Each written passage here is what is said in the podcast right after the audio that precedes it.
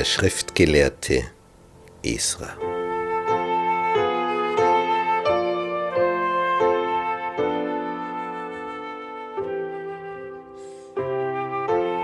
Als dieser Brief des Königs Darius zu Tatenai, dem Statthalter jenseits des Euphrat, übergeben wird und der das dann vorlesen lässt in Jerusalem, tja, das war ein Fest. Jetzt wurde gebaut. Die Ältesten der Juden bauten und es ging vonstatten durch die Weissagung der Propheten Haggai und Sacharja. Denn dieser Befehl des Darius, der hat erlaubt, ihr dürft bauen und ihr werdet täglich dafür unterstützt mit allem, was ihr braucht. Denn die Nachbarvölker hatten vorher vom Vorgänger erwirkt, dass alles gestoppt wurde. Nun die bauen und bauen und sie vollendeten das Haus im sechsten Jahr der Herrschaft des Königs Darius. Und die Israeliten, die Priester, die Leviten und die anderen, die aus der Gefangenschaft zurückgekommen waren, hielten die Einweihung des Hauses Gottes mit Freuden. Oh, das war ein Fest. Das war ein Fest. Und dann haben sie das Passafest eingeführt. Und sie hielten das Fest der ungesäuerten Brote sieben Tage lang mit Freuden, denn der Herr hatte sie fröhlich gemacht. Es war einfach alles mit Segen und Segen. Und jetzt kommt es zu einer zweiten Rückkehrwelle. Die ersten Auswanderer, die ersten 51.000, kamen also direkt, nachdem das babylonische Reich vom Perserreich besiegt wurde und Kyros von Daniel aufmerksam gemacht wurde auf die Voraussage dass nach 70 Jahren Heimkehr möglich ist. Aber damals sind längst nicht alle heimgekehrt, sondern 51.000. Die anderen hätten heimkehren können, sind aber nicht heimgekehrt, denn sie hatten mittlerweile ein schönes Haus und einen schönen Job in Persien. Und sie dachten sich, wenn ich jetzt gehe, verlasse ich hier ein Haus und wenn ich dort ankomme, treffe ich eine Ruine. Und wenn ich dort ankomme, muss ich ein Haus aufbauen und muss mir erst ein Einkommen erwirtschaften. Hier habe ich schon ein schönes Einkommen. Hier habe ich schon ein schönes Haus. Hier in Persien geht es mir gut. Das andere wäre die Heimat, ja, aber mit Mühe und Plage alles verbunden. Aber unter dem Schriftgelehrten Esra entsteht nun eine Bewegung in Persien, denn dieser Esra predigt das Wort Gottes und es entsteht eine Sehnsucht, heimzukehren. Und so geschieht eine Bewegung und es kommt zu einer zweiten Heimkehrwelle. Es heißt von diesem Esra, nachdem auch dieses Buch Esra benannt ist, er war ein Schriftgelehrter, kundig im Gesetz des Mose, das der Herr, der Gott Israels, gegeben hatte. Und der König gab ihm alles, was er erbat. Das ist eine Formulierung. Der König von Persien gibt diesem Esra alles, was er bittet. Und hier wird die Begründung genannt, weil die Hand des Herrn seines Gottes über ihm war. Und mit ihm zogen herauf einige von den Israeliten und von den Priestern und Leviten, von den Sängern, Torhütern und Tempelsklaven nach Jerusalem, im siebenten Jahr des Königs Atasasta. Der hat regiert ab dem Jahr 465 siebtes Jahr, das muss also so um 458 vor Christus gewesen sein. Tja, und dann kommt er mit seiner Mannschaft nach Jerusalem, dieser Israel, weil die gnädige Hand Gottes über ihm war.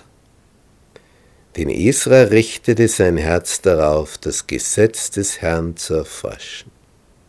und danach zu tun und Gebote und Rechte in Israel zu lehren. Er erforscht, tut danach und lehrt andere. Was hat jetzt dieser König Atasasta dem Esra für ein Schreiben mitgegeben? Atasasta, der König aller Könige, an Esra, dem Priester und Beauftragten für das Gesetz des Gottes des Himmels. Friede zuvor. Und nun, und man vergleiche diese Aufzeichnung mit der von König Kyros, die ungefähr 100 Jahre zuvor gegeben wurde. Ziemlich genau 100 Jahre dazwischen. Und nun, von mir ist befohlen worden, dass alle, die, dem, die von dem Volk Israel und den Priestern und Leviten in meinem Reich willig sind, nach Jerusalem zu ziehen, mit dir ziehen können. Also wer willig ist, zurückzukehren, jetzt ist ein Zeitfenster offen. Weil du, Israel, vom König und seinen sieben Räten gesandt bist, um aufgrund des Gesetzes deines Gottes, das in deiner Hand ist, nachzuforschen, wie es in Juda und Jerusalem steht, und hinzubringen Silber und Gold, dass der König und seine Räte freiwillig geben dem Gott Israels, dessen Wohnung zu Jerusalem ist. Und was du sonst an Silber und Gold erhältst in der ganzen Landschaft Babel, samt dem, was das Volk und die Priester freiwillig geben, für das Haus ihres Gottes zu Jerusalem. Alles das nimm und kaufe mit Sorgfalt von diesem Geld Stiere, Widder, Lämmer, Speisopfer, Trankopfer, damit man sie opfere auf dem Altar des Hauses eures Gottes zu Jerusalem. Dazu, was dir und deinen Brüdern mit dem übrigen Gelde zu tun gefällt, das tut nach dem Willen eures Gottes. Oh, was für ein weiser Satz. Wenn also Geld übrig bleibt, verwendet es nach dem Willen eures Gottes. Und die Geräte, die dir gegeben sind zum Dienst im Hause deines Gottes, übergib alle vor Gott in Jerusalem. Auch was du sonst noch brauchst für das Haus deines Gottes, was du ausgeben musst, das bekommst du aus den Schatzhäusern des Königs. Ich, König Atasasta, habe allen Schatzmeistern jenseits des Euphrat befohlen. Alles, was Esra, der Priester und Beauftragte für das Gesetz des Gottes des Himmels, von euch fordert, das tut mit Sorgfalt. Bis zu hundert Zentner Silber und hundert Sack Weizen und hundert Eimer Wein und hundert Eimer Öl und Salz in jeder Menge. Alles, was dir Gott befohlen hat, dass es gegeben werde, das soll für das Haus des Gottes des Himmels mit Hingabe geleistet werden, damit nicht der Zorn über das Reich des Königs und seiner Söhne komme. Du aber, Isra, setze nach der Weisheit deines Gottes, die in deiner Hand ist, Richter und Rechtspfleger ein, die allem Volk Recht sprechen, damit sie das Gesetz deines Gottes kennen und wer es nicht kennt, den sollt ihr es lehren.